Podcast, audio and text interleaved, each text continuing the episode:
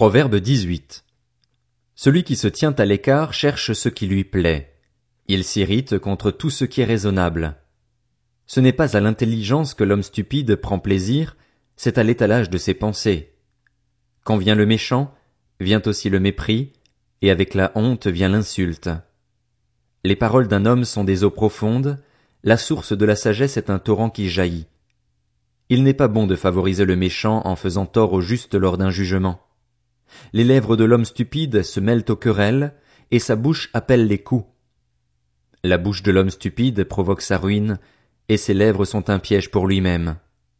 Les paroles du critiqueur sont comme des friandises. Elles descendent au plus profond de l'être. Celui qui se relâche dans son travail est frère de celui qui détruit. Le nom de l'Éternel est une tour fortifiée. Le juste s'y réfugie et se trouve en sécurité. La fortune du riche est sa forteresse. Dans son imagination, elle est comme une haute muraille. Avant la ruine, le cœur de l'homme se montre fier, mais avant la gloire se trouve l'humilité. Celui qui répond avant d'avoir écouté fait un acte de folie et se couvre de honte. L'esprit de l'homme le soutient dans sa maladie, mais, si l'esprit est abattu, qui le relèvera? Un cœur intelligent acquiert la connaissance, et l'oreille des sages la recherche. Les cadeaux qu'offre un homme lui ouvrent la voie et le conduisent auprès des grands. Le premier qui défend sa cause paraît avoir raison, vient sa partie adverse et on lui demande des preuves. Le tirage au sort met fin au conflit et tranche entre les puissants.